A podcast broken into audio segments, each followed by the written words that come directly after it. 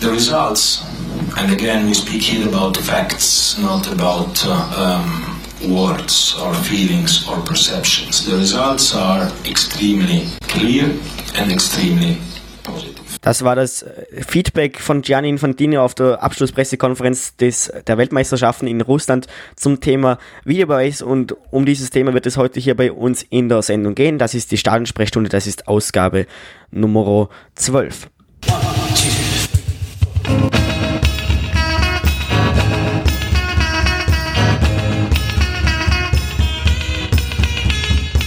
Die Stadionsprechstunde, der österreichische Fußball-Podcast über die heimische Bundesliga und die Nationalmannschaften des ÖFB. Von und mit Lukas Lorber und Maximilian Werner.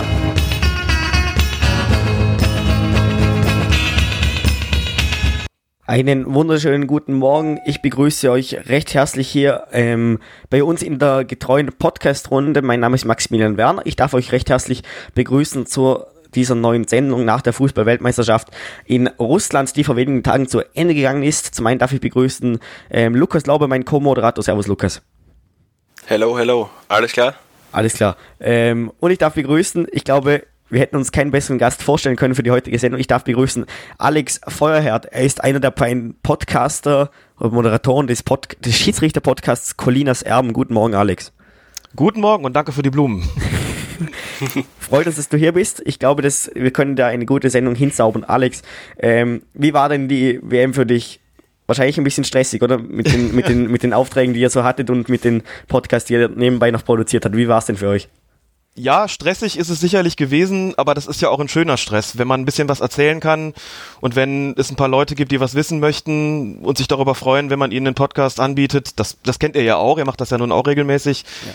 Dann macht das eigentlich schon großen Spaß und das gilt auch für die Medienaufträge, die wir hatten. Da waren ja auch das eine oder andere dabei, ob es jetzt ntv.de war, Spiegel Online, Deutschlandfunk, Deutschlandfunk Nova beispielsweise. Ein bisschen Kooperation gab es auch mit der Sportschau hier in Deutschland dann hat das schon eigentlich großen Spaß gemacht, aber nach vier Wochen bin ich auch so ein bisschen am Limit meiner Kräfte angelangt und war dann auch ganz froh, dass die WM jetzt zu Ende ist. Aber das waren schon vier intensive Wochen, aber auch vier Wochen, die wirklich sehr schön waren.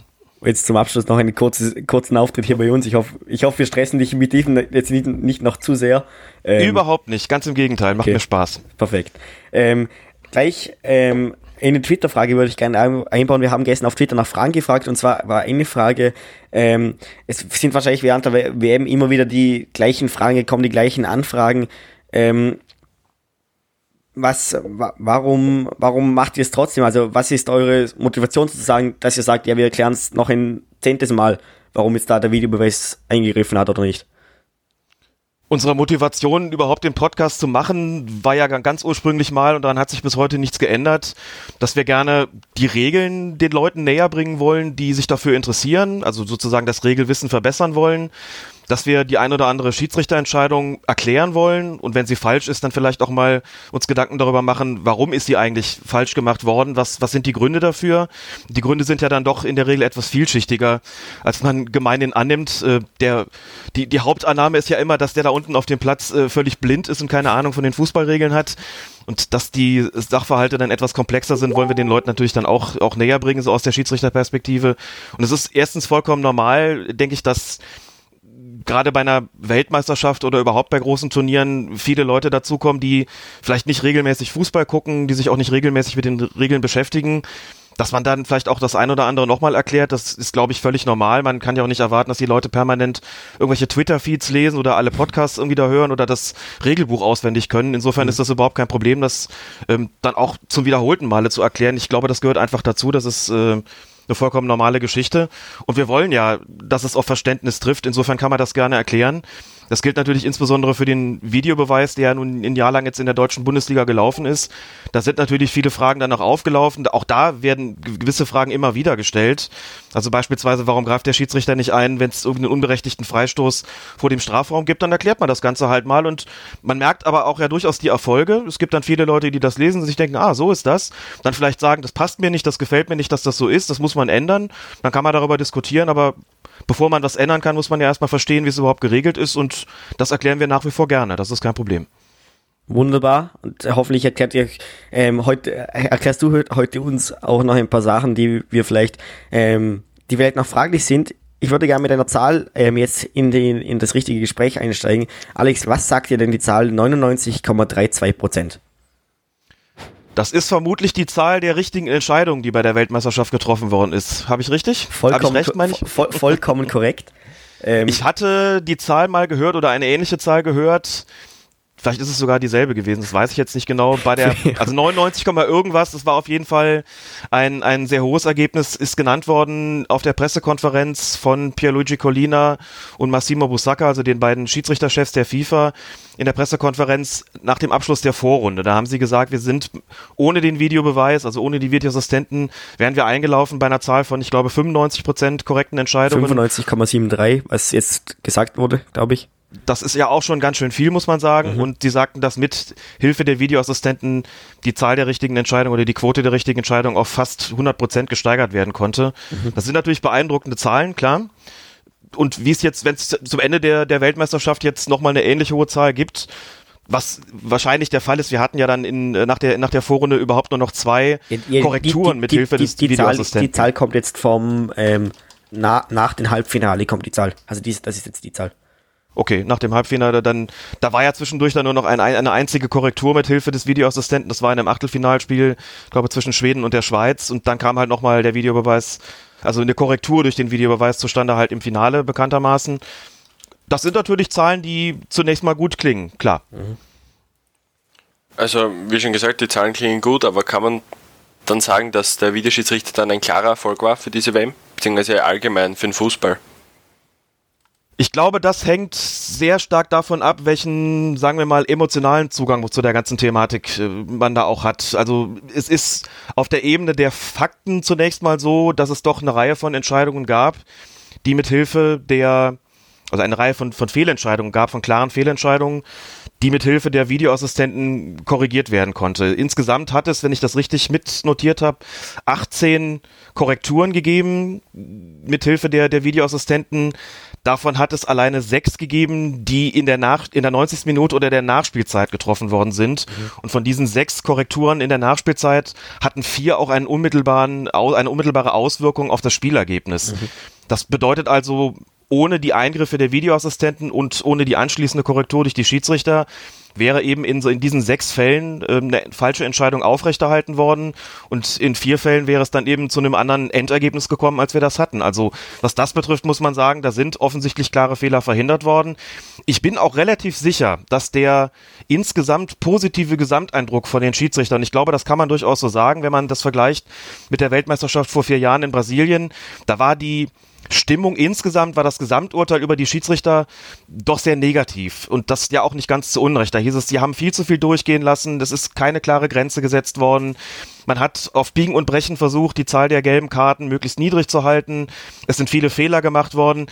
Das heißt, der Gesamteindruck war da, wie gesagt, negativ. Und jetzt hatte ich so den Eindruck äh, nach den vier Wochen, dass das Gesamtbild von den Schiedsrichtern in der Öffentlichkeit eigentlich sehr positiv war. Und ich würde dann doch schon so weit gehen zu sagen, der Videobeweis, beziehungsweise genauer gesagt, die Videoassistenten haben dazu schon beigetragen, denn ganz klar, wenn da bestimmte Entscheidungen nicht korrigiert worden wären, dann hätte das auf jeden Fall hinterher heftigere und längere und intensivere Diskussionen darüber gegeben, warum hat der da nicht anders entschieden. Man hat doch gesehen, hier, da ist jetzt ein Tor wegen Abseits nicht anerkannt worden, obwohl es doch gar kein Abseits war, oder es ist vielleicht ein Strafschluss nicht gegeben worden, der einer gewesen ist und andere Beispiele mehr. Da hätten wir längere Diskussionen gehabt. Die sind dann im Prinzip nicht mehr geführt worden durch die Eingriffe der Videoassistenten. Und auf der Ebene muss man sagen, ist es sicherlich ein Erfolg gewesen, also wenn man das an der reinen Quote misst. Auf der anderen Seite gibt es natürlich beim, beim Videobeweis eine ganze Reihe von Aspekten, die sich jetzt nicht nur auf der Ebene der Fakten bewegen und nicht nur an den, an den Tatsachen messen lassen. Also was macht das mit den Schiedsrichtern? Gibt es vielleicht Situationen, wo ein Schiedsrichter sagt, ach, ich bin mir jetzt auch nicht so sicher, ob das jetzt ein Foulspiel gewesen ist. Das wird ja vielleicht nochmal überprüft. Mhm. Und dann überprüfen das die Videoassistenten und sagen sich, ja, es war vielleicht ein Foul, war eher ein Foul, aber es war jetzt kein hundertprozentiger Fehler.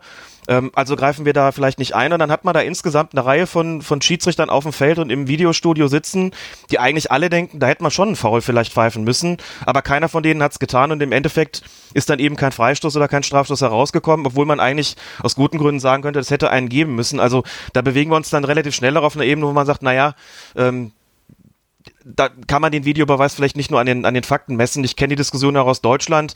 Da argumentieren auch sehr viele Fans beispielsweise damit, dass das für sie emotional sehr schwierig ist. Da fällt ein Tor und man will sich ja auch freuen und normalerweise guckt man zum Schiedsrichter und zum Schiedsrichterassistenten, wie verhalten die sich und wenn die klar machen, wir geben dieses Tor, dann, dann freut man sich halt darüber und jetzt müssen wir immer warten, ob der Check, den es nach jedem Tor gibt, vielleicht dann doch, äh, also ob der das Tor bestätigt, die, die Gültigkeit, oder ob der Videoassistent vielleicht noch irgendwas dagegen hat. Und das sind natürlich Sachen, die haben jetzt nicht nur mit, mit den Fakten zu tun, sondern das findet dann auf einer emotionalen Ebene statt, wie man überhaupt sagen muss, ähm, dass diese emotionale Einbezogenheit, diese emotionale Involviertheit in Fußballspiele, glaube ich, auch nicht unmaßgeblich darüber bestimmt, wie man den Videoassistenten sieht. Dass der jetzt zum Beispiel in Deutschland, also dafür kann ich zumindest sprechen, positiver gesehen wird, dass viele gesagt haben, das klappt ja besser als in der Bundesliga. Warum kann das in Deutschland nicht auch so funktionieren? Hängt, glaube ich, auch davon ab, dass man bei den meisten WM-Spielen dann doch eher eine emotionale Distanz hat und dass man, ähm, wenn jetzt bei dem Spiel Argentinien gegen Island, wenn es da einen Strafstoß für Argentinien nicht gibt, obwohl man sagen kann, naja, müsste da der Videoassistent nicht eingreifen, das ist den Leuten, glaube ich, insgesamt dann eher wurscht, während man, wenn bei einem Spiel Schalke 04 gegen Dortmund sagen würde, also bei so einer Sache, da muss er aber doch eingreifen und wenn er das nicht macht, dann brauchen wir den doch gar nicht, dann kann man das auch alles abschaffen. Und deswegen bin ich ziemlich sicher, wenn in Deutschland die Bundesliga wieder losgeht im August, dann werden wir dieselben Klagelieder, die wir schon kennen, auch haben. Nur jetzt mhm. ergänzt um die Strophe, bei der WM war alles besser. Aber das wird dann auch nur sehr begrenzt stimmen, muss man sagen. Ist, ist dann halt die Frage, ähm, in, inwieweit ähm, kann der Videobeweis verbessert werden in der deutschen Bundesliga? Das war auch eine Frage. Und zwar, ähm, was, was wären denn so jetzt die jetzt dieses Punkt, wo du sagst, ähm, dass das auf jeden Fall von der Bundesliga ähm, ähm, übernommen werden müsste, was wären die Punkte, wo man sagt, ähm, diese, das wären die Punkten, die Punkte, wo die Bundesliga ansetzen müsste? Ich würde die Antwort zweiteilen. Ich würde zunächst mal darüber sprechen wollen, ganz kurz, jetzt nicht über den den Ablauf beim Videobeweis an sich, sondern eher darüber, wie er nach außen angekommen ist. Und da hat die WM, glaube ich, Maßstäbe gesetzt, an denen die Bundesliga auch nicht mehr vorbei kann. Mhm. Und damit meine ich ganz konkret den Punkt Transparenz. Ja. Es hat in Deutschland sehr viele Klagen gegeben in der Bundesliga in der vergangenen Saison von Leuten, die im Stadion, ins Stadion gehen, also von den Fans in den Arenen, die gesagt haben, wenn es da zu einem Videobeweis kommt, wenn da der Videoassistent eingreift, dann wissen wir überhaupt nicht warum, wir wissen überhaupt nicht, was da geprüft wird. Und wenn was geändert wird, dann wissen wir auch nicht so genau, genau, oft jedenfalls, warum hat er das da eigentlich gerade geändert? Also was ist da eigentlich konkret passiert? Sie kriegen nichts mit im Stadion. Sie kriegen nämlich, genau, sie kriegen nämlich nichts mit. Es ist in Deutschland, in der Bundesliga, nichts auf den Videowänden in den Stadien gezeigt worden. Die offizielle Begründung war, die technischen Voraussetzungen sind nicht überall geschaffen. Wir wollen aber, dass die Voraussetzung in allen Fällen, in allen Stadien gleich ist. Und wenn das nicht geht, dann können wir das nicht zeigen. Vielleicht war auch so eine gewisse Reserviertheit dabei, dass man so ein bisschen die Befürchtung hatte, wenn wir Bilder im Stadion zeigen und die Leute sich das angucken, angucken, dann ist das völlig unkontrollierbar, wie die reagieren und dann könnte das Auswirkungen aufs Spiel haben. Deswegen wollen wir das nicht. In Russland hat man das anders gemacht bei der WM. Da hat man gesagt, wir zeigen nach dem Abschluss eines sogenannten On-Field Reviews, also nach dem Abschluss der, mhm.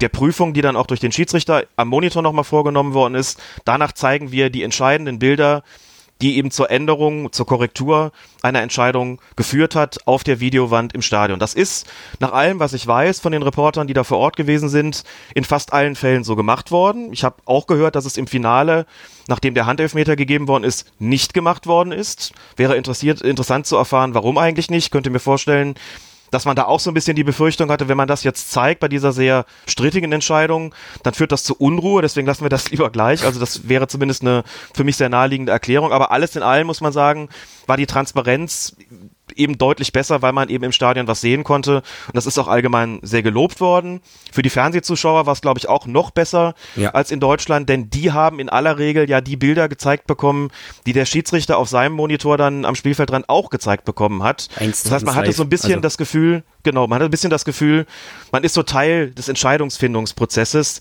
Und das ist, glaube ich, ganz gut angekommen. Also das sind sicherlich Punkte, die, die besser waren als in der Bundesliga und an der sich die, an denen sich die Bundesliga in Deutschland auch orientieren sollte.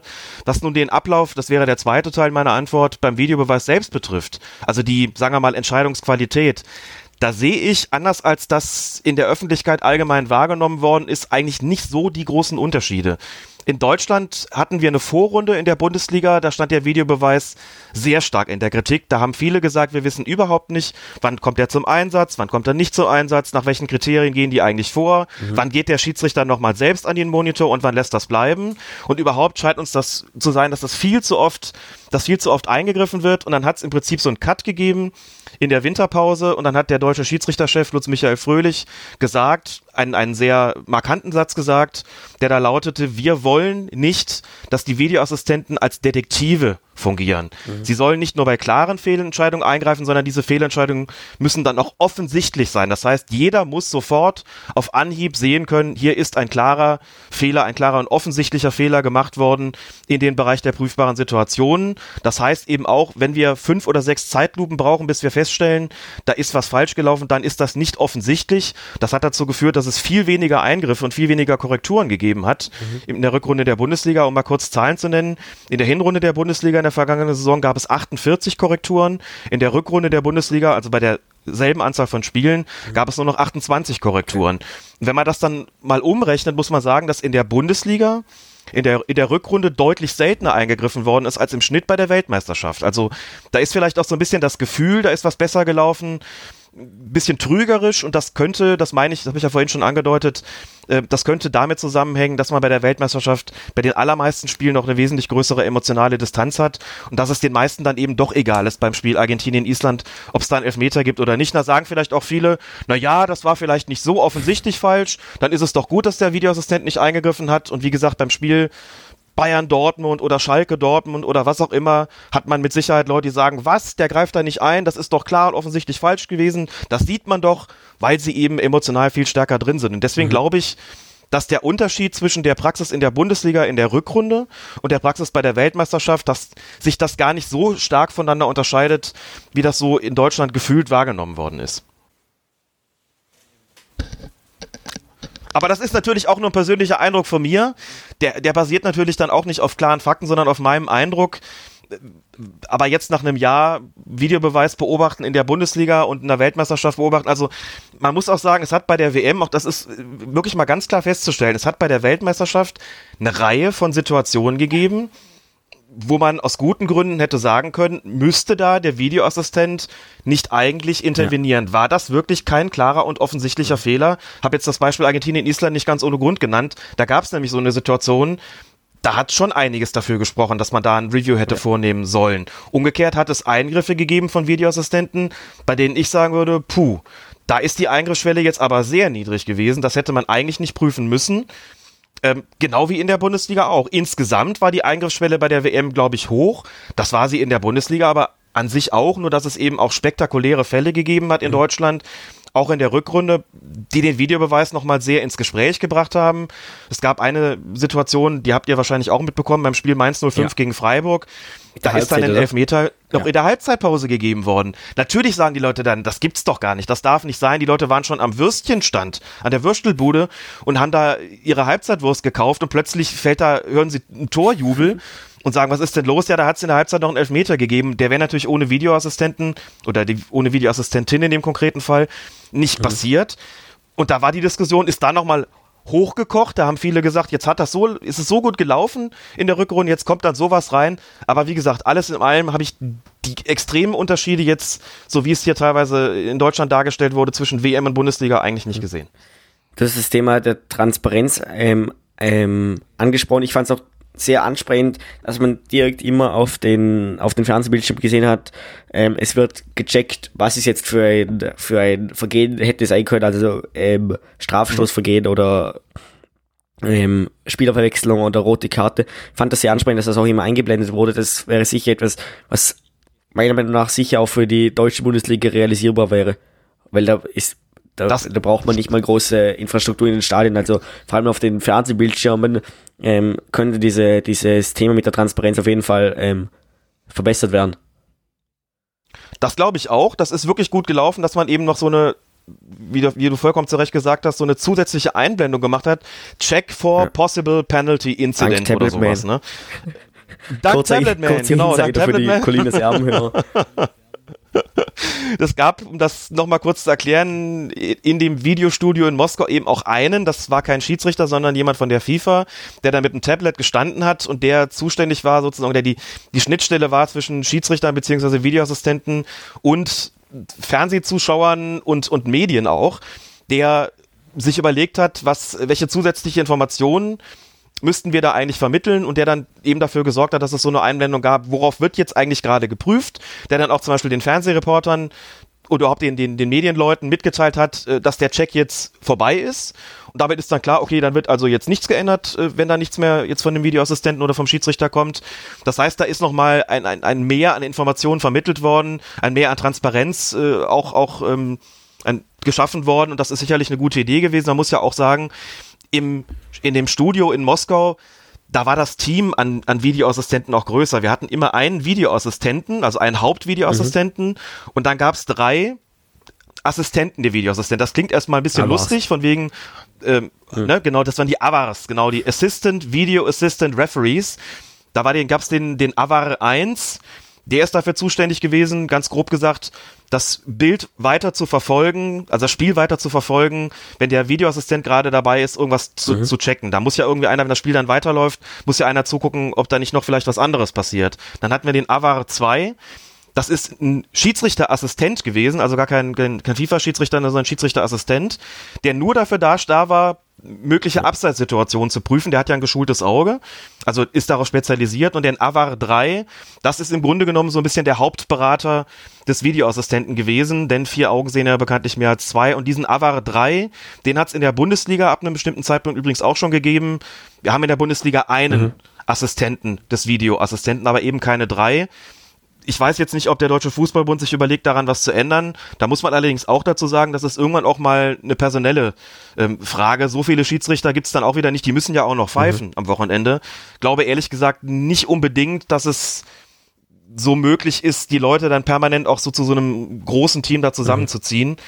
Und man hatte eben noch vier sogenannte Operatoren. Das sind keine Schiedsrichter, sondern das sind diejenigen, die sozusagen die für die Firma ähm, die dafür zuständig ist, da die ganze Technologie bereitzustellen, die sitzen da und sind dafür da, die möglichst idealen Bilder ganz schnell auszusuchen und dann eben dem Videoassistenten zur Verfügung zu stellen. Insofern waren da im Studio sehr viele Leute. Pro Spiel vier Operatoren. Also, okay. Genau. Ein, ein da werden Arbeitsplätze geschaffen. Nicht schlecht. Da werden Arbeitsplätze. vier Operatoren, ein Videoassistent, drei Assistenten des Videoassistenten Ach. und eben der besagte Tabletman von der FIFA. Da kommen wir insgesamt auf genau, neun. Dann noch die, dann noch die vier habe, auf dem Feld, dann haben wir eine ganze Fußballmannschaft. Und dann die vier auf dem Feld und dann noch einen Reserveassistenten, den darf man auch nicht mhm. vergessen.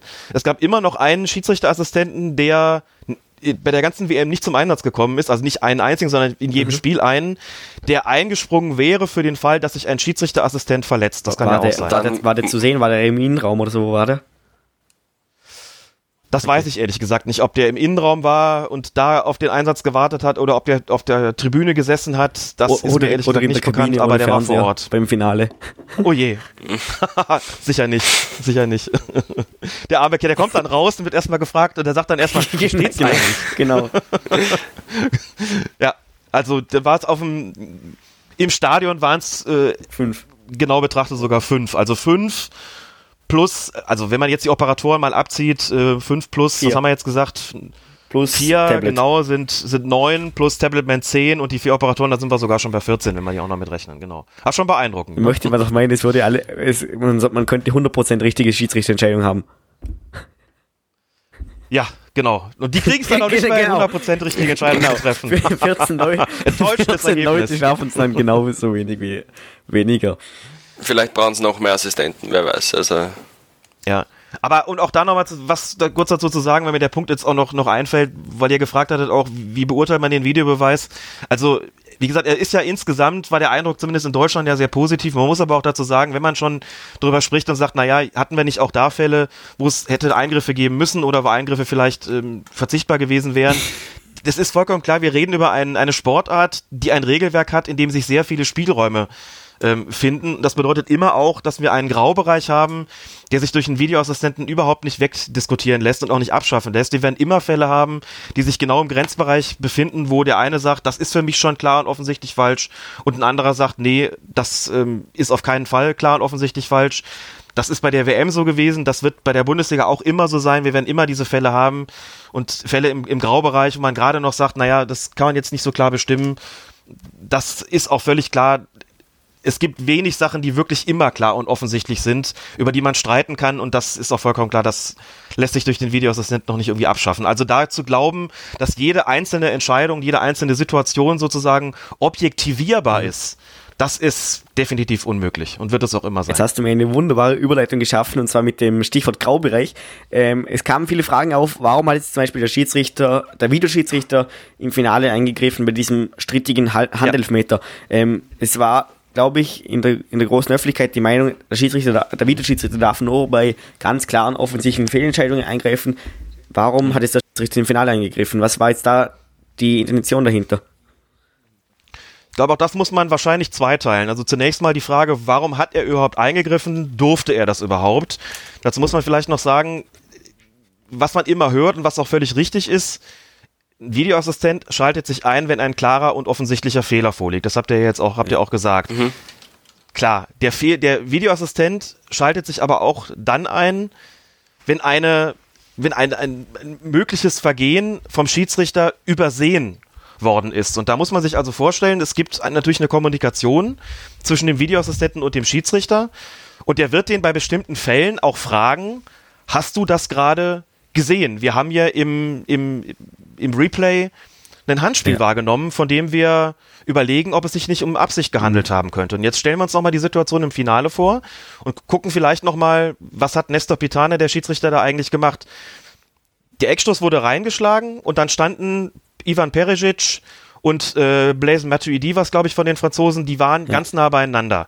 So, Matuidi hat versucht, den Kopfball zu kriegen, hat den Ball aber gar nicht berührt und der ging dann an die Hand von Perisic und ist von da dann ins Tor mhm. ausgegangen. Der Schiedsrichter aus seiner Warte, aus seiner Perspektive, aus seinem Blickwinkel hat offensichtlich das so wahrgenommen, dass der Franzose, dass Matuidi zuletzt am Ball war, der hat nämlich auf Abstoß entschieden. Der kann ja nur auf Abstoß entscheiden, wenn er der Meinung ist, da war ein Franzose mhm. zuletzt am Ball. Das heißt, der hat überhaupt kein Handspiel wahrgenommen. Also der hat nicht gesagt, habe ich gesehen, war für mich nicht strafbar, es geht weiter. Das, das, das wäre die Entscheidung Abstoß ja, okay. ja gar nicht möglich gewesen, sondern der hat denen mit Sicherheit gesagt, ein Handspiel? Von wem? Was soll da gewesen sein? Mhm. Habe ich nichts gesehen. Und dann ah, haben die okay. wahrscheinlich gesagt oder ziemlich sicher gesagt, okay, wir haben ein Handspiel gesehen. Wenn du das überhaupt nicht wahrgenommen hast, dann hast du was übersehen, dann solltest du dir das, wir sind ja auch noch in dem WM-Finale, vielleicht nochmal selbst ja. anschauen. Und das ist dann tatsächlich eine Situation, in der ein, ein Review auch absolut statthaft und zulässig ist. Dann hat sich Pitana das angeguckt und jetzt kommen wir natürlich zum zweiten Teil. Jetzt muss man darüber diskutieren, das, was der da gesehen hat. Dann beurteilt er die Situation natürlich nochmal ja. neu. Das heißt, er guckt dann Fernsehen und agiert im Prinzip ein zweites Mal so, als ob das eben gerade auf dem Feld stattgefunden hätte und muss sich überlegen, was will ich jetzt daraus machen? Will ich das als Absicht, als strafbares Handspiel beurteilen? Ist das mhm. für mich Absicht im Regelsinne oder sage ich, nee, da liegen für mich die Voraussetzungen nicht vor. Und da kommt jetzt was, was dazu, was eigentlich erst so ein bisschen, bisschen spät bekannt geworden ist. Ähm, in Deutschland hat es im, im ZDF, im zweiten deutschen Fernsehen, das das Finale übertragen hat, in der Halbzeitpause eine Gesprächsrunde gegeben, an der auch Gernot Rohr teilgenommen hat, also der äh, Nationaltrainer von mhm. Nigeria. Und der hat sinngemäß gesagt, na ja, die FIFA oder die, die hat mit uns mit allen Mannschaften eine Besprechung gemacht vor dem vor dem Turnier und hat uns auch so ein bisschen eingeschworen auf bestimmte Aspekte von Schiedsrichter Entscheidungen, Entscheidungsfindung und auch was den, das Thema Videobeweis betrifft. Und die haben uns gesagt, dass die Schiedsrichter gehalten sind, eigentlich immer dann auf Strafstoß zu entscheiden, wenn der Ball mit dem ausgestreckten Arm beziehungsweise der dazugehörigen Hand gespielt wird, völlig unabhängig von der Frage, ob das nun im landläufigen Alltagsverständnis sozusagen mhm. Absicht ist oder nicht. Also die haben eigentlich gesagt, wir wollen die Auslegung berechenbarer machen, wir wollen die Auslegung vereinfachen, wir wollen die Regelauslegung auch für die Schiedsrichter verein, äh, einfacher machen. Wir legen jetzt fest, wenn der Arm vom Körper absteht und der Ball dann damit gespielt wird, dann handelt es sich für uns um strafbares Handspiel, dann sollen die Schiedsrichter das entsprechend an. Das ist so nicht kommuniziert worden ja. vor dem Turnier. Das hat Gernot Rohr dann gesagt und wir sind dann gestern der Sache mal so ein bisschen nachgegangen und haben mal so ein bisschen recherchiert, kommt das, also ich, jetzt ganz ehrlich, wenn Gernot Rohr das sagt, habe ich, äh, der Mann ist, ist seit, seit Jahrzehnten Trainer und äh, ja. versteht was von seinem Fach. Der redet keinen Blödsinn. Ich habe nur aufgemerkt und gedacht, was? und habe mich da mal ein bisschen dahinter geklemmt und habe rausgefunden, das stimmt so tatsächlich. Okay. Das bedeutet, dass Nestor Pitana, der Schiedsrichter, im Grunde genommen schon nach FIFA-Anweisungen da gehandelt hat. Dass man da jetzt drüber diskutieren kann, sagt, das gibt's doch nicht, das ist Perisic, guck mal, da steht der Franzose vor ihm, das ist doch, der Ball ist doch im allerletzten Moment, äh, kann er den doch überhaupt sehen, wie kann das überhaupt jemals Absicht sein, wie kann das strafbar sein? Das ist eine Diskussion, die man führen kann und sicherlich auch führen muss, aber wenn man zugrunde legt, dass die FIFA gesagt hat, eigentlich ist bei ausgestreckten Armen, vom Körper abstehenden Armen, wenn dann der Ball dagegen geht, ist es immer ein strafbares Handspiel. Dann hat der Mann dann tatsächlich doch korrekt entschieden und so erklärten sich dann für mich auch einige Elfmeter im Turnier, Nein, von denen ich gesagt hätte, das darfst du niemals, da darfst du niemals Handelfmeter pfeifen. Saudi-Arabien gegen Ägypten, da hat es einen Handelfmeter gegeben, da habe ich gesagt, ey, der zieht den Ball nahen Arm, zieht er an den Körper, der dreht sich aus dem Schuss mhm. weg. Und der andere Arm, ja, der ist ausgestreckt, aber das braucht er doch für sein Gleichgewicht. Und an den kriegt er jetzt den Ball. Niemals Elfmeter. Aber eben doch, genau aus diesem genannten Grund. Oder beim Spiel Iran gegen Portugal, da gab es auf, auf Videobeweis hin in der letzten Minute noch einen Elfmeter für den Iran. Der wird von hinten angeköpft, der kommt doch gar nicht, der kann gar nicht hochspringen. Der Iraner stützt sich da sogar noch auf. Wie kann man da einen Elfmeter pfeifen? Das ist ein Unding auch da, der Arm stand vom Körper ja. ab, ne? Aber zwei Fälle, wo ich sagen würde, boah, also da ist die Regelung schon, oder die Regelauslegung, muss man ja korrekterweise sagen, die ist da schon sehr, sehr hart und sicherlich auch diskutabel, aber was natürlich stimmt, als Schiedsrichter hat man es leichter, wenn man sagt, ja, so ist die Regelauslegung. Das habe ich jetzt so gesehen, wie das äh, stattgefunden hat auf dem Platz. Wir sind angehalten, dann da den Elfmeter zu geben. Das tun wir und entsprechend muss man dann sagen, und unter der Maßgabe ist das korrekt mhm. gewesen. Das muss man natürlich nicht gut finden, klar. Sehr interessante Sache, nachdem du sagst, dass das im Vorhinein eben ähm, festgelegt wurde und eben zu wenig kommuniziert wurde, weil im ZDF hat das eben gerne drauf aufgedeckt, aber was ich mich noch erinnern kann, in der Halbzeit, Halbzeitanalyse vom ORF, also vom österreichischen Fernsehen, war es so, eben, nein, ist verständlich, wenn man es nicht weiß, dass Herbert Prohaska, Roman Melich und eben der Schiedsrichter-Experte Thomas Steiner da halt ja. komplett dagegen gehalten haben, dass das nie im Leben ein Elfmeter ist. Wirklich, dem sehr, sehr gut Stoff gegeben, sage ich mal. Und mhm. wie gesagt, nachdem das eben zu wenig kommuniziert wurde, ist das natürlich komisch, wenn man es jetzt im Nachhinein bedenkt, bezogen auf die Halbzeitanalyse zum Beispiel. Es hätte einiges ein, einfacher machen können, wenn es von der FIFA wahrscheinlich kommuniziert werden, können, werden geworden wäre. Also. Mhm. Das wünsche ich mir ehrlich gesagt schon seit längerem, dass das so ist. Die machen ihre Besprechung mit den mhm. Teams. Mhm kommunizieren das aber nicht gegenüber der Öffentlichkeit. Ich meine, es ist, es ist ein bisschen seltsam, denn die Pressekonferenz von Colina und Busaka, über die wir ja am Anfang schon kurz gesprochen haben, die war eigentlich ein sehr schönes Beispiel für ja. Transparenz, denn die haben da ja mehrere Szenen ausgewählt und gezeigt und sogar die Kommunikation zwischen dem Videoassistenten und dem Schiedsrichter auf dem Platz abgespielt, damit alle Journalisten, die vor Ort waren und auch die Fernsehzuschauer, das ist ja im Livestream oder die, die Zuschauer, die den Livestream gesehen haben, alle konnten nachvollziehen, so hört sich das also an, so läuft das ab, so sieht das Ganze aus. Das fand ich ein wunderbares Beispiel dafür, wie man das machen kann. Hab mich aber auch gefragt, warum werden eigentlich diese Direktiven, die es vor jedem Turnier gibt, die es übrigens auch in der deutschen Bundesliga gibt, da fahren die Bundesliga-Schiedsrichter vor Saisonbeginn zu den Profivereinen und schwören die, ich weiß nicht, so eine Stunde oder, oder zwei, schwören die ein auf bestimmte Schwerpunkte, mhm. die es in der kommenden Saison geben wird. Die sagen zum Beispiel, wir werden jetzt beim Handspiel die Auslegung da und dahingehend verändern, damit die schon mal Bescheid wissen. Oder wir werden jetzt mehr auf Ellenbogeneinsätze achten oder mehr auf, was weiß ich, auf Vergehen auf, äh, von hinten oder auf, auf verdeckte Fouls, weil uns aufgefallen ist, dass in der vergangenen Saison da viel passiert ist. Darauf schwören die die ein.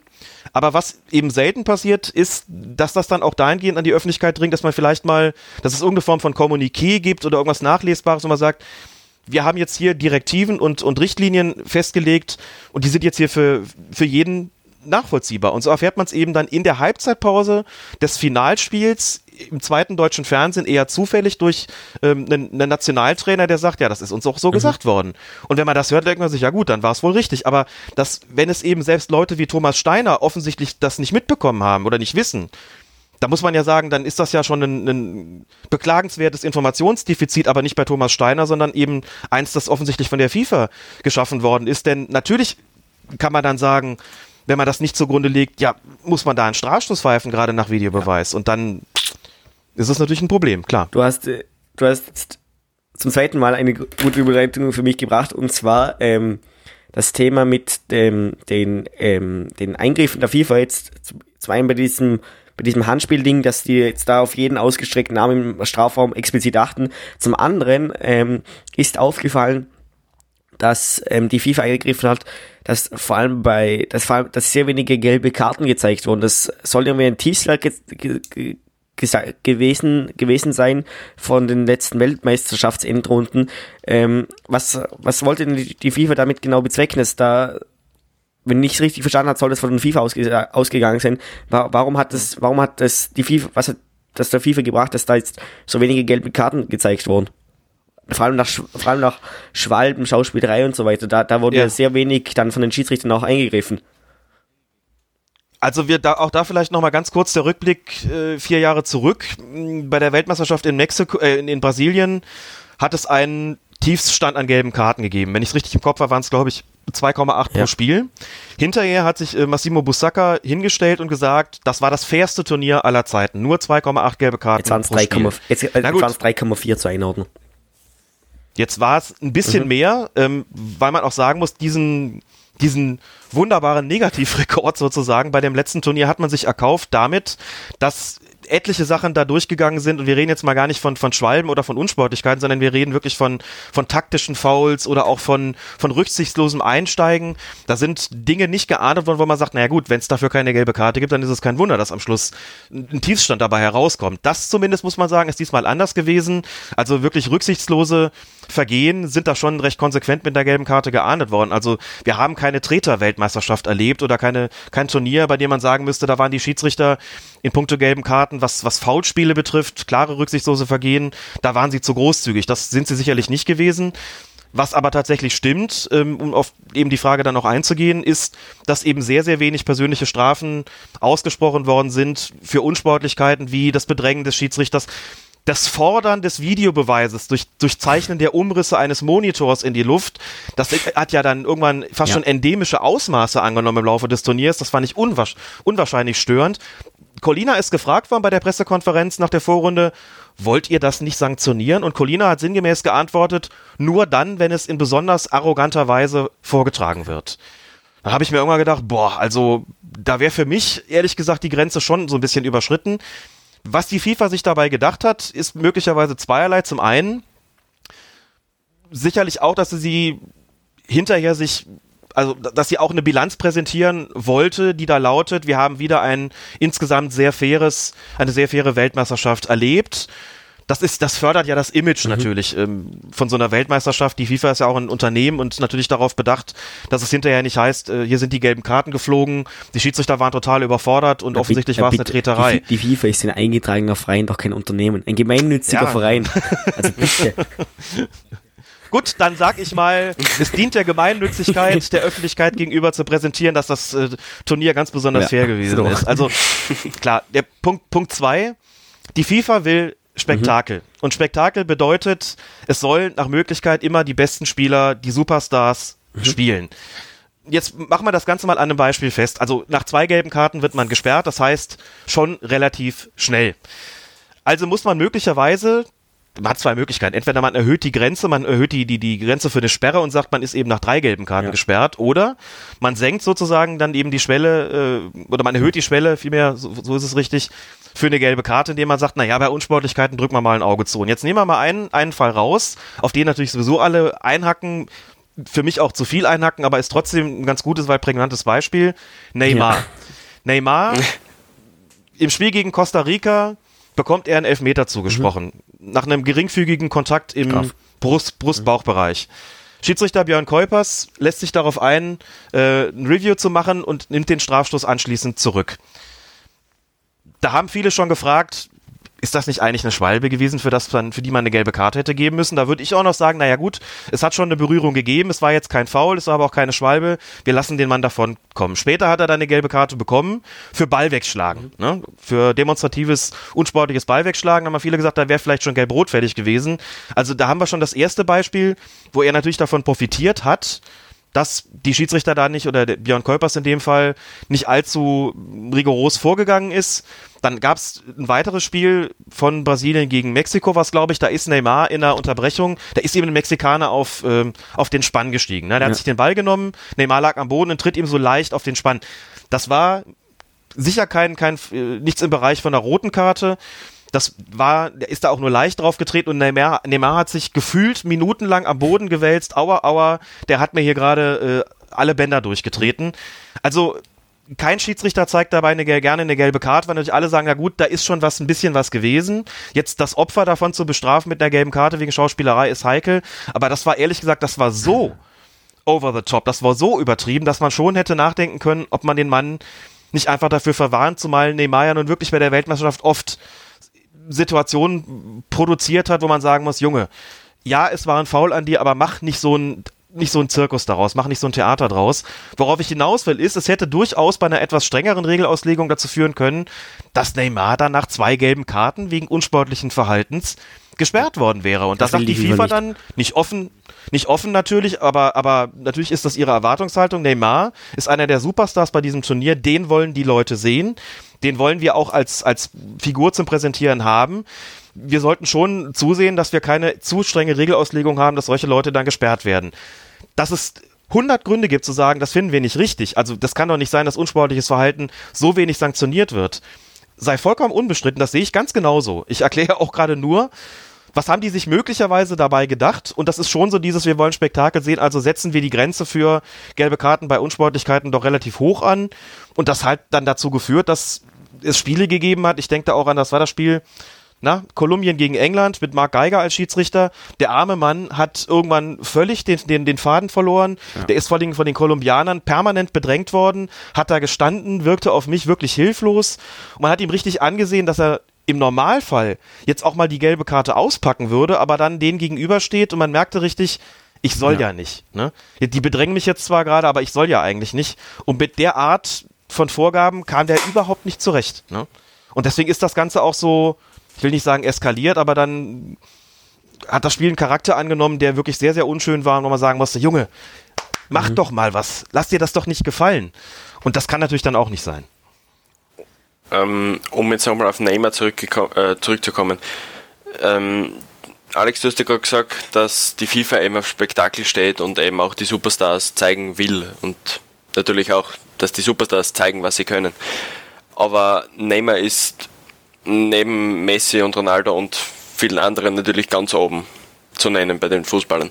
Und wäre es dann nicht irgendwie von Vorteil, wenn er wirklich zeigen würde, was er kann und nicht wie er 15 Minuten in der ganzen WM auf dem Boden herumrollt und deswegen vielleicht auch einmal eine gelbe Karte bekommt, dass er mitkriegt, hey, das geht nicht oder hey, das kann ich nicht immer machen. Im Endeffekt ja. Das würde ich aber natürlich, das würde ich klar bejahen und würde sagen, Neymar ist ein herausragender Fußballer, was seine äh, Fähigkeiten und Fertigkeiten am Ball und auch im taktischen Verhalten betrifft. Man muss ihn schützen, man muss auch klar sagen, also es ist sehr beliebt auf Neymar einzuhacken. Und ich würde zumindest aber da auch geltend machen, der Mann bekommt schon auch eine Menge auf die Socken. Das heißt, wenn man als Schiedsrichter quasi die Maßgabe hat, auf der einen Seite, ja, wir schützen Neymar vor diesen Tritten. Und wenn er gefault wird, dann sorgen wir auch dafür, dass das entsprechend sanktioniert wird, wenn es harte Fouls sind, dann ist das eine Selbstverständlichkeit. Man muss solche, solche Techniker, solche grandiosen Spieler natürlich als Schiedsrichter auch schützen. Und auf der anderen Seite muss man diesen Spielern, wenn sie es dann mit der Schauspielerei und der, ähm, dem ständigen Wälzen am Boden und dem, dem, dem Fordern von Karten vielleicht für den Gegenspieler, wenn sie es damit übertreiben, muss man ihnen auch klar machen, dass sie das zu unterlassen haben. Es gibt ein, ein, ein, gab eine wunderbare Szene in dem Spiel gegen Costa Rica, wo sich Björn äh, Kuipers Neymar mal geschnappt hat und hat ihn relativ gestenreich, für Körpers ungewohnt gestenreich, so ein bisschen in die Schranken gewiesen. Mhm. Er hat so mit den, mit den Händen so ein bisschen das nachgemacht, so du hörst jetzt mal auf, hier dauernd äh, rumzuplappern und du gehst jetzt weg. So, das war auch von der ganzen Gestik her so, dass man sagen musste, ähm, da ist ein Superstar vom Schiedsrichter schon ziemlich eingenordet worden. Das fand ich gut, aber da stimme ich absolut zu. Die Techniker müssen geschützt werden, aber wenn sie gleichzeitig auch zu denjenigen gehören, die immer besonders viel Theater machen und sich unsportlich verhalten, dann muss man auch das sanktionieren und das Ganze muss in einem vernünftigen Verhältnis stehen. Mhm. Also man muss schon auch sagen, es kann nicht sein, dass Unsportlichkeiten insgesamt häufiger und heftiger sanktioniert werden als, als heftige Fouls. Die tun dann schon mehr weh. Man muss bei Unsportlichkeiten konsequent sein, aber auch ein vernünftiges Maß finden. Das heißt aber bei Neymar in dem Fall, wie gesagt, auch schützen, aber gleichzeitig auch klar machen, ich bin hier der Schiedsrichter, ich sorge dafür, dass sanktioniert wird, was du abbekommst, aber hör bitte auf, dich hier zu verhalten, als seist du irgendwo auf einer ganz anderen Bühne. Das bist du nicht. Überlass mir das, verhalte dich sportlich, geh deinen Fähigkeiten nach, mach das, was du am besten kannst. Mhm. Und die Schauspielerei gehört nicht dazu. Ich bin hier schon, werd hier schon aktiv und alles andere lässt du bitte bleiben. Okay, ja. Da, da können wir gespannt sein, was die FIFA noch, noch ähm, in den weiteren Turnieren dann vielleicht ähm, verändern, will auf die, auf die Regeln selbst haben sie keinen Einfluss. Das macht, glaube ich, das IFAB ohne Einfluss von der FIFA. Aber in der, in der, in der Regelauslegung können sie durchaus vielleicht noch ein bisschen eingreifen. Das können sie auf jeden Fall. Die Regelauslegung ist ja schon ihre Sache und ich bin zum Beispiel relativ sicher, dass in der Bundesliga, dass es mhm. da auch jetzt Spieler geben wird, die ab dem ersten Spieltag irgendwelche Monitore in die Luft malen werden. Und ich bin mir da aber auch sehr gewiss, da ist der Deutsche Fußballbund und ähm, ist die Schiedsrichterkommission da doch nochmal äh, anders drauf, muss man sagen. Ich bin mir sehr sicher, dass das in der Bundesliga nicht oft passieren wird, ohne dass die Schiedsrichter dagegen vorgehen. Also das kann ich mir so ehrlich gesagt nicht vorstellen, dass das so laufen wird wie da bei der WM, aber das, das werden wir ja, natürlich sehen. Da, da muss sich die Bundesliga keine Sorgen machen, das passiert bei uns auf dem Amateurplatz genau gleich. Also. Richtig, auch das natürlich. Das ist ein fatales Signal, ja. weil natürlich, na, na, klar, das findet Nachahmungseffekte bis in den Amateurbereich, vielleicht nicht in Form des Videosignals, ja, aber also, ich habe ich hab letzt, ich hab, ich hab letztens ja? ein, ein Testspiel moderiert, wo auch ähm, dann die Zuschauer einfach ähm, die Bildschirme in die Luft gezeichnet haben. Also das passiert, das passiert auch bei uns auf dem Amateurplatz. Vielleicht hat wer mit dem Handy mitgefilmt, genau. man weiß es ja nicht. Und schauen wir uns das nochmal an. Genau. Super, ja. Wir haben noch, äh, noch eine Frage bekommen und zwar ähm, der UEFA-Präsident, glaube ich, Alexander Zeferin, wenn ich, wenn ich richtig informiert bin, hat sich ja gegen den Videobeweis in den, in den beiden höchsten europäischen Spielklassen, also der Europa League und der Champions League, ausgesprochen. Was glaubst du denn, wie lange kann sich die UEFA noch dagegen wehren, dass das irgendwann einen Einzug findet? Was glaubst du, wie, wie wird die Entwicklung da auf diesen Ebenen Fortschritt nehmen? Na, bei der UEFA ist es so, dass sie immer ein bisschen zurückhaltender war in Bezug auf den Einsatz modernster Technik, zurückhaltender als die FIFA mhm. zumindest. Die werden sich das Ganze natürlich anschauen. Jetzt muss man sagen, die Weltmeisterschaft hat hm, eine hat, hat sicherlich Maßstäbe gesetzt, international gesehen, was das Thema Videobeweis betrifft. Das ist, glaube ich, insgesamt positiv wahrgenommen worden. Das wird äh, auch an der UEFA nicht vorbeigegangen sein. Sie hat gesagt, wir werden die kommende Saison ohne den Videobeweis durchführen. Mhm natürlich ist, wie gesagt, die WM auf der einen Seite ein Maßstab, aber es wird natürlich auch maßgeblich davon abhängen, wie die kommende Saison verläuft. Also ganz konkret, wenn es in der Champions League vielleicht weniger in der Gruppenphase, sondern dann mehr bei ab den, ab den K.O.-Spielen, wenn es da zu Vorfällen kommen wird, zu Entscheidungen kommen wird, die wenn, wenn, wenn, den Spielausgang maßgeblich beeinflussen. Oder so. genau. Wenn es dann dazu kommt, dass, dass Spiele durch eine Entscheidung so maßgeblich beeinflusst werden, dass die Leute sagen, na, also das wäre, das wäre dann aber mit dem Videobeweis doch anders ausgegangen, dann könnte das dazu führen, dass sich der Druck erhöht von den, von den, vor allen Dingen natürlich von den größeren Verbänden, dass sich der Druck erhöht, die Videotechnik auch einzuführen. Man muss ja sagen, in der Bundesliga ist es jetzt ein Jahr, wie gesagt, äh, getestet worden, beziehungsweise ist es eben mhm. da eingeführt worden. Es wird ja weit, es gibt ja weitere Länder, die es, also Italien hat es bereits eingeführt, Portugal hat es schon eingeführt, Belgien Österreich teilweise. Soll kommen jetzt kommt Jahren. noch Österreich soll kommen, jetzt kommt noch Spanien dazu, also auch ein, ein natürlich eine sehr wichtige Liga, mhm. muss man sagen. Ähm, Spanien kommt dazu, England hat es erstmal abgelehnt, auch das muss man natürlich äh, klar sagen, da ist der Test so verlaufen, dass die FA anschließend gesagt hat, das machen wir nicht mit. Aber es wird mit Sicherheit der Druck der großen Verbände insbesondere auf die UEFA steigen, maßgeblich dann, wenn es Spiele geben wird in der Champions League, die so verlaufen, dass man sagen würde, mit Videotechnik, mit Videoassistenten wäre die Entscheidung möglicherweise anders ausgefallen. Also davon wird es maßgeblich abhängen. Wenn das nicht passiert, wenn wir, das ist in der vergangenen Saison, hat es wenig Spiele gegeben, muss man auch klar sagen. Wenig Spiele gegeben, die mit Videobeweis jetzt komplett anders verlaufen wären. Da ist auch, hat es auch keine lauten mhm. Stimmen gegeben, die gesagt haben, wir brauchen das ganz unbedingt, weil hier alles krumm und schief gelaufen ist. Und klar hängt das davon ab. Das, davon, da bin ich ganz sicher. Dann schauen wir, dann schauen wir dann, ob man dann die Bundesliga ihre Absichtslinien bekommt und dann sind irgendwann alle zufrieden. Genau. Wir haben, wir haben noch drei, noch vier, vier weitere ähm, Twitter-Fragen bekommen. Die erste fand ich sehr interessant und zwar, ähm, wie lief denn die Vorbereitung für die Schiedsrichter auf die WM ab? Um, und ich glaube, den anderen Teil der Frage haben wir bereits ähm, beantwortet. In welchem Bereich waren die Auswirkungen dieser Vorbereitungen kennbar? Ich schätze mal, da wird viel in diesem T Bereich ähm, Handspiel im Strafraum und so weiter gemacht worden sein. Ähm, aber wie, wie, was, wie ist dir bekannt? Wie haben sich die Schiedsrichter sonst so auf die einzelnen Spiele und auf die, das, das Turnier allgemein vorbereitet? es steht ja relativ zeitig fest, welche Schiedsrichter an der Weltmeisterschaft teilnehmen werden und welche, welche Schiedsrichterassistenten. Mhm. Und dann sorgt die FIFA natürlich schon im Vorfeld dafür, dass diese Schiedsrichter einige Male schon zusammengezogen werden. Also nicht erst zwei Wochen vorm Turnier, sondern auch zwischendurch schon mal.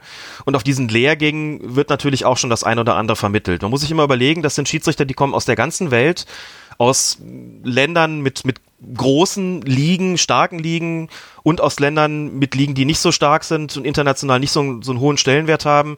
Und da muss man erstmal dafür sorgen, dass man die auf ein einigermaßen einheitliches Niveau bringt. Mhm. Ähm, auf dem Platz ist das logischerweise unterschiedlich, wobei ich ehrlich gesagt auch fand, bei dieser Weltmeisterschaft, dass es nicht so weit auseinandergegangen ist. Es hat ja nun auch, auch viele sehr positive Beispiele gegeben. Ich denke da an, an Ali Reza Fagani aus dem Iran beispielsweise oder an Malang Diedou aus, aus dem Senegal, ähm, positive Eindrücke. Ganz hervorragend positiven Eindruck hinterlassen haben, wo man sagen muss, na gut, die kommen jetzt nicht aus Ländern mit starken Ligen, aber das ist ja super gelaufen. Und wenn man die jetzt mal zum Beispiel nehmen, muss man sagen, das sind jetzt dann Schiedsrichter, die kommen eben auch zu den Lehrgängen und treffen da auf die, auf die Brüchs und Kuipers und ähm, Pitanas und, und Ritchis und wie sie alle heißen. Und natürlich geht die FIFA dann hin und versucht auch Schwerpunkte zu setzen, indem sie beispielsweise sagt, beim Handspiel, wenn der Arm ausgestreckt ist, nehmen wir jetzt eben das, was wir eben schon hatten, dann pfeift ihr da bitte einen Freistoß beziehungsweise im Strafraum eben den mhm. Strafstoß. Oder achtet besonders auf dieses oder jenes oder seid nachsichtig eben mit, mit Unsportlichkeiten. Da wollen wir jetzt nicht unbedingt eine Flut an Verwarnungen haben. Versucht diese Schiedsrichter also natürlich oftmals anhand von, von, von Videomaterial darauf einzuschwören, was sie will und was sie nicht will. Zeigt natürlich auch Bilder und sagen, das ist für uns das kann man ja zum Glück heute alles hinreichend dokumentieren. Das ist für uns ein strafbares Handspiel. Das ist für uns eine strafwürdige Unsportlichkeit. Das ist von uns, für uns ein Haltevergehen, bei dem unbedingt auf Freistoß oder Strafstoß entschieden werden muss. Und so wird sie versuchen, oder das sind Fußangriffe, die wir nicht sehen wollen. Dafür wollen wir ganz klar eine gelbe Karte sehen oder eine rote Karte sehen. Also sie versucht auf den Lehrgängen schon ähm, die Voraussetzung dafür zu schaffen, dass die Regelauslegung und dass das Vorgehen, das Agieren auf dem Platz dann hinterher möglichst einheitlich mhm. ist. Es wird nie hundertprozentig einheitlich sein, das ist vollkommen klar. Aber natürlich Schwerpunkte zu setzen, wo man dann auch eine klare Linie erkennt, wo man sagt, aha, das ist offenbar deren Vorgabe gewesen. Sie sind besonders konsequent in folgenden Fällen, erstens bis zwölftens, mhm. keine Ahnung. Und das versuchen sie den Schiedsrichtern vorher in den Trainingslagern zu vermitteln, abgesehen davon, dass sie natürlich da auch zusehen, wie ist der Fitnesszustand, wer muss noch an sich arbeiten, ähm, sie wird natürlich auch taktische Tipps geben, Umgang mit Spielern, Positionsspiel auf dem Platz, was wollen wir da, wie soll das Ganze sein? Und natürlich ein ganz, ganz dicker Bereich äh, war natürlich vor der Weltmeisterschaft das der Umgang mit den Videoassistenten, mhm. denn da war das Gefälle natürlich extrem groß. Es gab einige Schiedsrichter, die kannten das schon aus ihren heimischen Ligen und es gab aber auch viele Schiedsrichter, die hatten null Erfahrung mit dem Thema Videobeweis. Die muss man natürlich erstmal dahin bringen und die haben beispielsweise auch eigens arrangierte Testspiele dann mit Videoassistenten gepfiffen, mhm. um überhaupt mal so ein Gespür dafür zu kriegen, wie fühlt sich das eigentlich an, was müssen wir da eigentlich machen. Und ich finde, das hat gut funktioniert. Also da konnte ich jetzt auch ja. keinen riesengroßes Gefälle feststellen äh, bei der, in der Praxis. Insofern ist die Vorbereitung, die da stattgefunden hat, auch offensichtlich wirklich ähm, ganz gut verlaufen und wirklich auch ein Erfolg gewesen. Also genauso wie alle Stadien im Fernsehen genau gleich ausschauen und man nicht weiß, wo man, in welchem Stadion man jetzt genau ist, sollen ja. dann auch irgendwann alle Pfiffe genau gleich, ge sich genau gleich anhören und genau gleich ähm, ablaufen.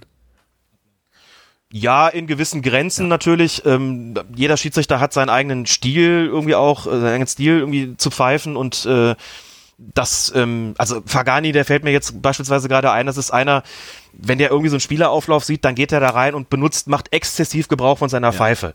Der haut da 10, 12 Mal in das Ding rein. Das würdest du in der Bundesliga niemals sehen. Das würde Kolpers nicht machen, den Brüch nicht machen, andere auch nicht. Guckt euch Pitana an.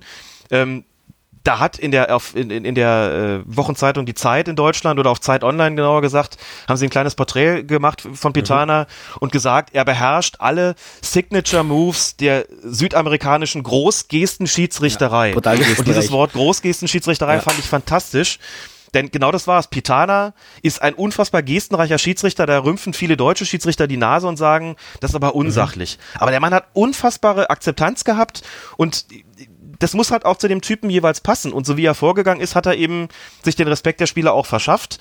In Deutschland würdest du keinen sehen, der wie Pitana im Viertelfinale, der dann da steht und nach einer Rudelbildung und sich den Ball unter den Arm klemmt und sich zwei Spieler mhm. zu sich zitiert und denen dann die gelbe Karte zeigt, während er den Ball eben noch unter dem Arm hat. Da würde man in Deutschland sagen, das sieht total scheiße aus, das macht man auf gar keinen Fall. Hat's Pitana hat es gemacht, alle haben ein bisschen geschmunzelt, aber das haut halt auch hin. Also in dem unterschiedlichen Stil, den da viele haben, den sollen die auch beibehalten. Das ist, das ist halt einfach so, du hast einen sachlichen, seriösen Sir wie Kuipers, du hast eben diesen Großgesten-Schiedsrichter wie Pitana, du hast den ähm, exzessiv seine Pfeife gebrauchenden iranischen Schiedsrichter Fagani, die findet man alle da, aber in der Regelauslegung waren sie trotzdem alle eigentlich relativ, relativ einheitlich und darauf kommt es letzten Endes auch an. Mit diesem Stil ist ins Finale gekommen und hat das Finale gepfiffen. Ja, genau. Souverän. Also genau. Nach, nach Ansicht einiger souverän, nach Ansicht anderer weniger souverän. Ja, ich, es hat mir leid getan, dass im Finale mhm. dann eben doch zwei Situationen dabei waren, die das Spiel, den Spielausgang beeinflusst haben. Wir haben über den, Hand, den Handelfmeter schon gesprochen.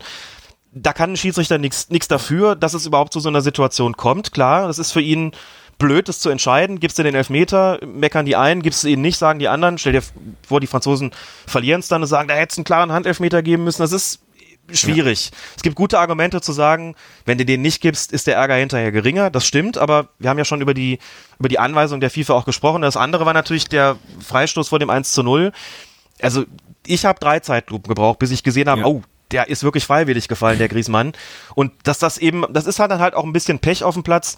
Pitana von seiner Warte aus hat gedacht, das ist für mich ein klares Foul. Ich habe es ehrlich gesagt auch gedacht, habe überhaupt keinen Zweifel an den Pfiff gehabt. Dann hat der deutsche Kommentator Bela Reti schon nach der ersten Zeitlupe gesagt, für mich ist das eine Schwalbe. Da habe ich gesagt, was? Guck dann nochmal hin und beim dritten habe ich gesehen, scheiße, mhm. der hat recht. Und das ist unangenehm. Mhm. Und dann kommt der Freistoß, klar, ein Freistoß kann man verteidigen. Kommt in den Strafraum und dann kommt, passiert ein Eigentor daraus. Und hinterher sagen alle, den Freistoß hätte es nicht geben dürfen. Stehst du blöd da, hast ein super Turnier gepfiffen und im Endspiel hast du dann so zwei richtig krumme Situationen ja. drin. Ähm, und am Ende sagen die Leute, naja, aber im Finale war es ja nicht so doll, ne? Der hat ansonsten, fand Top. ich, auch kein großes Problem gehabt im Endspiel. Aber klar, durch zwei solche Einzelentscheidungen kommst du natürlich dann in die Debatten und hast dann zumindest eine Mannschaft, die sagt, hm, also so richtig zufrieden waren wir nicht. Und das ist für einen Schiedsrichter und Man blöd, muss klar. klarstellen, zum Beispiel bei diesem Freistoß nach dem Griezmann, nach der Griezmann-Schwalbe, Schwalbe hätte ähm, auch der Videobeweis nicht eingreifen dürfen, wenn ich es richtig verstanden genau. habe. Richtig verstanden, genau, weil man einfach als, weil die Regelhüter eine Grenze gesetzt haben, eben um es nochmal ganz kurz zu sagen, haben gesagt, es gibt für uns vier Situationen, auf die wollen wir uns konzentrieren beim Einsatz des Videoassistenten. Also nach jedem Tor wird geprüft, ob das Tor regulär erzielt worden ist oder ob es möglicherweise eine Vergehen der Mannschaft gegeben hat. Wenn ja, wenn es ein klarer offensichtlicher Fehler dann eben war, wird das Tor zurückgenommen. Mhm. Zweitens Strafraumsituationen, also wenn es einen Strafstoß gibt, wird auf jeden Fall auch überprüft, ob alles, ob das in Ordnung so war oder ob das ein klarer offensichtlicher Fehler war, ihn zu geben. Aber eben auch umgekehrt bei jeder Strafraumsituation, bei der ein Elfmeter möglicherweise in Betracht kommt, wird nochmal gecheckt zunächst, ist da möglicherweise was übersehen oder komplett falsch beurteilt worden? Das ist Nummer zwei. Nummer drei ist Platzverweis, also wird eine glatt rote Karte gezeigt, dann wird eben geprüft, war die korrekt oder war die zumindest vertretbar oder war sie komplett ja. falsch. Aber auch bei Vergehen, bei denen eine rote Karte in Betracht kommt, analog eben zum Strafstoß, wird auch geschaut, muss es nicht möglicherweise da eine geben. Der vierte Punkt ist der, der am seltensten vorkommt. Bei der WM hat es einmal gegeben die Spielerverwechslung bei persönlichen Strafen. Das heißt, Nummer 6 müsste eigentlich verwarnt werden, aber die Karte bekommt die Nummer 8. Dann greift der Videoassistent auch ein, egal ob gelb oder rot, und sagt, du hast den falschen erwischt. Das war ganz klar die Nummer 6. Du darfst die 8 nicht verwahren, musst die gelbe Karte zurücknehmen, der andere muss sie kriegen. Hat es, wie gesagt, bei der WM ähm, einmal gegeben. Also in diesen vier Fällen greift der Videoassistent ein. Das heißt aber auch, die Berechtigung und die Ausführung von Freistößen, Eckstößen, Abstößen und Einwürfen nicht überprüft. darf nicht mhm. überprüft werden. Wenn also einer vor dem Strafraum eine Schwalbe macht und es gibt dafür einen Freistoß, dann darf das mhm. nicht überprüft werden, genauso wie wenn der Eckstoß verkehrt ist. Also wenn nicht der ähm, Verteidiger zuletzt am Ball war, sondern ein Angreifer und die Ecke deswegen unberechtigt wäre, wenn daraus ein Tor resultiert, keine Möglichkeit des Eingriffs. Einfach mit der Begründung, wir müssen das begrenzen. Das ist zu viel. Sonst sind mhm. wir ständig dabei, alles zu überprüfen. Das Spiel ist permanent unterbrochen. Das wollen wir nicht. Also sagen wir auch ganz klar, das ist oft auch genauso ausgesprochen worden, es geht nicht darum, 100% Fehlerfreiheit äh, zu haben auf dem Platz. Wir müssen uns auf bestimmte Bereiche konzentrieren, einen Mittelweg finden zwischen klaren, spielentscheidenden Situationen und der Vielzahl an Entscheidungen, die im Normalfall, im Normalfall nicht spielentscheidend sind. Und wenn es da mal eine Ausnahme gibt, wie jetzt beim Finale, dass man sagt, naja, und der Freistoß führt dann zu einem Tor, sowas kann ja auch direkt verwandelt werden, ne? Dann ist das eben so, dann müssen wir damit leben, auch wenn viele sagen, warum überprüft man das nicht? Ganz einfach, weil ansonsten jeder Freistoß überprüft werden könnte und müsste. Und das würde wirklich das Spiel zerfasern lassen. Das will man nicht. Insofern hat man da eine Grenze. Ein Beispiel hier für, ähm, für die österreichischen Zuhörer vielleicht, und zwar beim, Sal beim Red Salzburg Rückspiel ähm, in Europa League Halbfinale, Ja. dieser Eckstoß, der fälschlicherweise gegeben Genau. wurde, nach, äh, woraufhin das Tor gefallen ist, durfte auch nicht, hätte auch nicht überprüft werden können. Das vielleicht nochmal zur. Erinnerung. Ähm, dann noch eine Frage, ähm, ganz kurz vielleicht noch. Ähm, Dr. Felix Brüch, Brüch, Brüch hat nur, hat, hat während der ganzen WM nur ein Spiel gepfiffen, obwohl er im Vorfeld von vielen als die deutsche Schiedsrichterhoffnung bei den Weltmeisterschaften hochgelobt wurde. Ähm, was sind da wahrscheinlich die Gründe dafür, was, weil, weil nur wegen dieser einen Straf, Strafstoßentscheidung, die fraglich war in seinem einzigen Spiel, ähm, das wird wohl nicht der Grund sein, warum man dann diesen Top-Schiedsrichter dann nicht mehr einsetzt, oder? Vielen Dank, dass ihr das so, so deutlich formuliert, denn das wäre mein Hauptpunkt. Um ganz ehrlich zu sein, ich weiß es nicht und finde es auch schwierig, darüber zu spekulieren. Das ist vielfach geschehen. Viele haben sich Gedanken darüber gemacht oder auch, auch, sagen wir mal, Behauptungen in die Welt gesetzt, woran das gelegen haben könnte. Will mich daran ehrlich gesagt gar nicht beteiligen, sondern kann es eigentlich nur von der anderen Warte sehen und komme dann genau zu dem Ergebnis, das ihr gerade schon ausgesprochen habt. Einen Top-Schiedsrichter wie, wie Felix Brüch und das, das ist er. Es gibt viele in Deutschland, die ihn nicht mögen, aber das ähm, möchte ich wirklich beiseite lassen, denn der Mann pfeift seit Jahren international wichtige Spiele. Gerade in der Champions League hat er nicht nur ein Finalspiel gepfiffen äh, 2017, sondern auch diverse K.O.-Spiele, immer wieder auch mit, mit Beteiligung großer Mannschaften. Der steht bei Colina, der ja auch Chef der europäischen Schiedsrichter ist, sehr hoch im Kurs. Also der hat, Mann hat Ansehen. Das ist einer, bei dem man erwarten würde, dass er im Normalfall bis zum Ende des Turniers dabei ist, sofern eben nicht die deutsche Mannschaft, was ja nicht der Fall war bei diesem Turnier, lange im Turnierverlauf äh, weiter am, im Turnier Schade. teilnimmt, ist das eigentlich einer, der bis zum Schluss in Betracht kommen müsste, vielleicht sogar ähm, für irgendein Halbfinalspiel oder auch ein Finalspiel. Also wenn so einer vorzeitig nach Hause geschickt wird, dann muss was Gravierendes passiert sein. Und das, was äh, in dem Spiel Serbien gegen Schweiz, das ja auch ein sehr schwieriges Spiel gewesen ist, auch, auch politisch aufgeladen war natürlich, das, was in dem Spiel passiert ist, was ihm Kritik eingetragen hat von der serbischen Seite, nämlich in dieser Strafraumsituation in der 66. Minute keinen Elfmeter für Serbien gegeben zu haben. Ähm, das ist eine Situation gewesen, da kann man der Meinung sein, dass man Elfmeter geben, geben müsste. Ähm, ich habe mir die Szene zigmal angeschaut.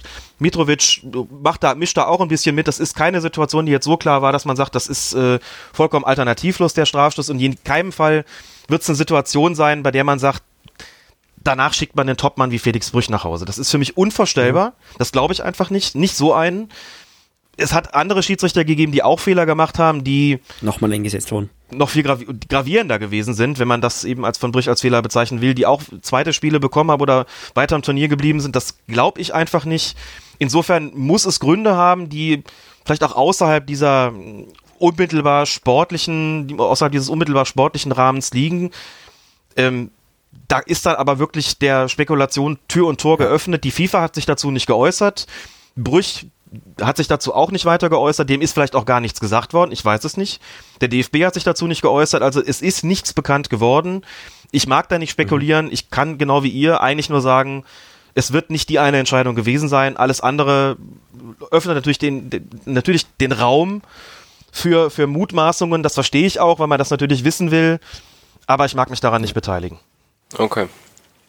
So, eine Frage hätten wir noch, auch noch von Twitter. Und da müssen wir auch vorher noch aufklären. Der Alex war ähm, auch eine Zeit lang, wenn ich das nochmal zitieren würde, von 1985 bis 2005 Fußballschiedsrichter. Äh, und da hätten wir eben die Frage bezüglich dessen, hat schon mal jemand wirklich gewusst, wo dein Auto steht?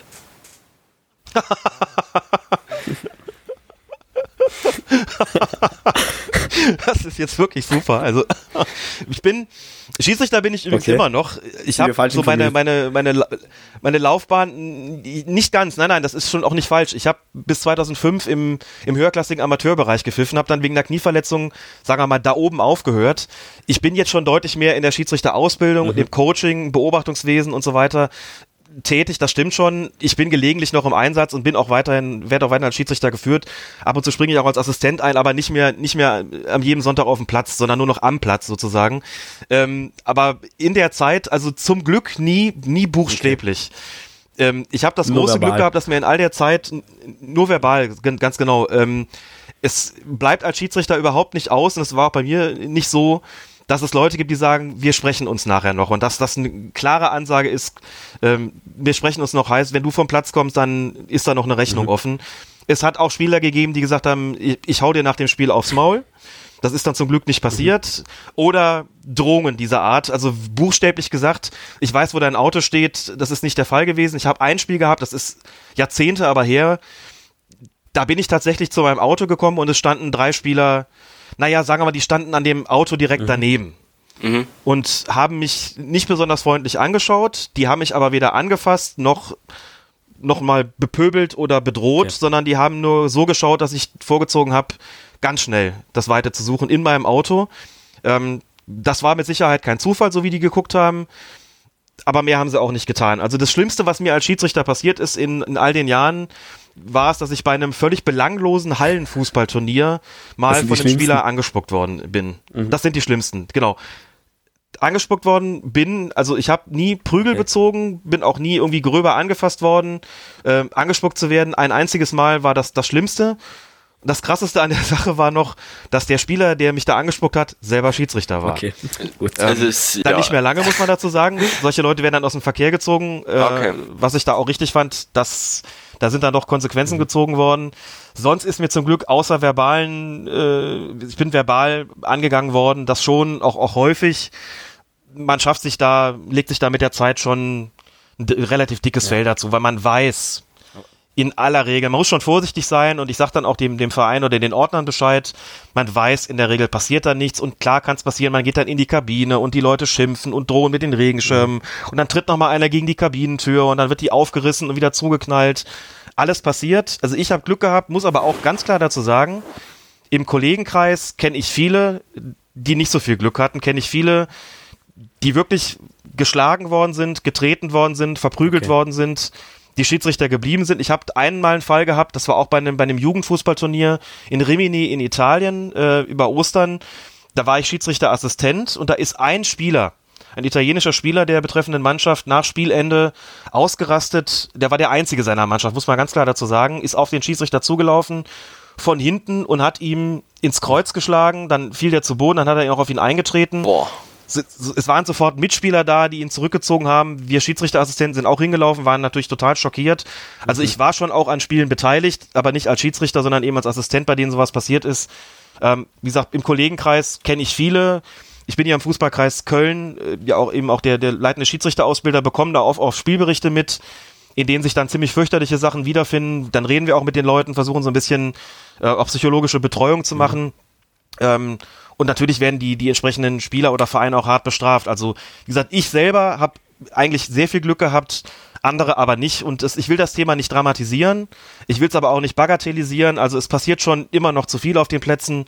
Ähm, aber es ist auch nicht so, dass man das Gefühl hätte, der ganze Amateurfußball ist eine einzige Gewaltorgie gegenüber Schiedsrichtern. Ähm, Soweit würde ich nicht. Gehen. Und was macht, also wenn man so die Geschichten hört, dann denkt man sich ja allgemein, warum wird man Schiedsrichter? Und das denke ich mir eigentlich auch, also neben den Geschichten auch die ähm, Entscheidungen, die man trifft, so abseits oder so, das sehe ich kaum als Laie mehr oder weniger. Also, aber trotzdem, was macht es dann aus, dass man sagt, ja, man wird Schiedsrichter, weil es ist sicher was alles nur kein, nur kein leichter Job, hätte ich gesagt, oder?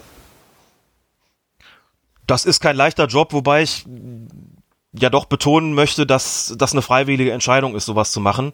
Also wenn die Leute natürlich alle Motive haben, die zunächst mal nicht in die Richtung gehen, ich habe Spaß daran, mich am Wochenende beschimpfen zu lassen oder, oder mhm. Schlimmeres. Ähm, wenn ein Neudingslehrgang stattfindet in Köln und ähm, für den bin ich dann immer als Ausbilder zuständig, dann machen wir uns normalerweise schon den Spaß bei der Begrüßungs- und Eröffnungsrunde mal zu fragen, warum sitzt ihr eigentlich hier? Was bringt euch dazu, jetzt hier Schiedsrichter werden mhm. zu wollen? Und wenn man da, sagen wir mal, 35 Teilnehmer hat, dann hört man natürlich 35 verschiedene Antworten. Und das geht von, ähm, ich habe es als, als, als Spieler nicht so wirklich weit gebracht und möchte aber weiter irgendwo auf dem Platz aktiv sein. Über, ich habe äh, Spaß daran, vielleicht mit, mit 22 unterschiedlichen Menschen plus Auswechselspielern und Trainern und Zuschauern etc. klarzukommen. Über, naja, man bekommt ja auch ein bisschen Spesen und ich kann das Geld gut gebrauchen. Äh, man bekommt eigentlich alle möglichen Antworten. Oder ich will es einfach mal ausprobieren, wie das so ist als Schiedsrichter. Einfach mal gucken, ob ich damit zurechtkomme. Mhm es gibt sicherlich auch Motive, dass Leute, man hat ja eine extreme Machtfülle als Schiedsrichter, muss man sagen. Also als Schiedsrichter bist du auf dem Platz, Polizist, Staatsanwalt und Richter in einer Person. Ne? Also das ist ja, eine, mhm. gibt ja keine Gewaltenteilung. Die Spieler haben keinen Verteidiger. Dieser Machtfülle muss man erstmal umgehen können und du hast ja alle Instrumente zur Sanktionierung von Spielern. Du bestimmst als Schiedsrichter, wo es lang geht. Das mag auch den einen oder anderen autoritären Charakter vielleicht dann reizen, das wirklich mal auszunutzen. Also eine, eine Journalistenkollegin von mir hat Schiedsrichter mal vor vielen Jahren als Wochenendkommandierer bezeichnet. Und ich würde sogar bei aller Kollegialität dann sagen, ich kenne schon Leute, bei denen liegt sie zumindest mit dieser Einschätzung nicht ganz so falsch, aber ähm, es gibt eben ganz viele, die sagen, ja, wir wollen Verantwortung übernehmen. Das stimmt ja einfach mhm. auch, ne? Also man hat ja auch eine große Verantwortung dafür, dass so ein Spiel vernünftig über die Bühne gebracht wird. Bei mir war es zum Beispiel so, ich habe mit, mit äh, 15, 16 damals in der, in der, in der B-Jugend gespielt und habe mal in dem Spiel, das wir 2 zu 7 verloren haben, zwei Elfmeter verschuldet. Ich war natürlich der Meinung, das war eine glatte Fehlentscheidung vom Schiedsrichter. Ich habe niemals zwei Elfmeter verschuldet. Warum sagt man das? Weil die Mitspieler einen schon böse angucken und sagen, hör mal, musst du im Strafraum so dahin mhm. gehen. Aber für mich war natürlich der Schiedsrichter schuld, weil ich ja nicht schuld sein wollte. Und der Schiedsrichter war ein Jahr älter als ich, also noch ganz jung und kam aus dem Nachbardorf. Und da habe ich dem damals gesagt, Wolfgang, was du kannst, das kann ich auch und das kann ich schon lange und das kann ich sogar noch besser. Ich werde jetzt Schiedsrichter. auch Schiedsrichter. Und war damals im Verein ich bin ständig von Position zu Position geschoben worden. Ich habe gerne Fußball gespielt, aber nicht mhm. gut. Und habe gedacht, Spiele mal ganz absolvieren zu können, ohne ausgewechselt zu werden, ohne ständig auf einer anderen Position zu sein, sein zu müssen, ist doch eigentlich auch eine schöne Sache. Und damals gab es ein, von einer, einer Firma, die die Cornflakes, die so, so Frühstückszeug mhm. herstellt, äh, das stand auf der Packung drauf. Das war quasi zum, zum selben Zeitpunkt so. Ähm, schicke eine Postkarte mit dem Namen eines Bundesliga-Schiedsrichters an unsere Firma und wir schicken dir eine gelbe und eine rote Karte zurück. Das habe ich gemacht. Ich habe die gelbe und rote Karte mhm. bekommen. Die, leuchten, die leuchteten so schön und tun es bis heute und habe gedacht, boah, das sieht aus wie in der Bundesliga. Das ist ja geil. Hab da mit meinem jüngeren Bruder im Garten Fußball gespielt, habe ihm gelbe und rote Karten gezeigt. Das fand er begreiflicherweise mhm. nicht so toll und habe irgendwie gedacht, irgendwie hat mich das fasziniert und dachte, das versuchst du jetzt einfach mal und muss sagen, die Klasse, die ich als Schiedsrichter erreicht habe, hätte ich als Spieler niemals Oberliga, erreicht. Mhm. Oberliga, genau das, also zum damaligen Zeitpunkt die, die vierte Liga. Hab, äh, als Assistent war ich bis in der dritten Liga.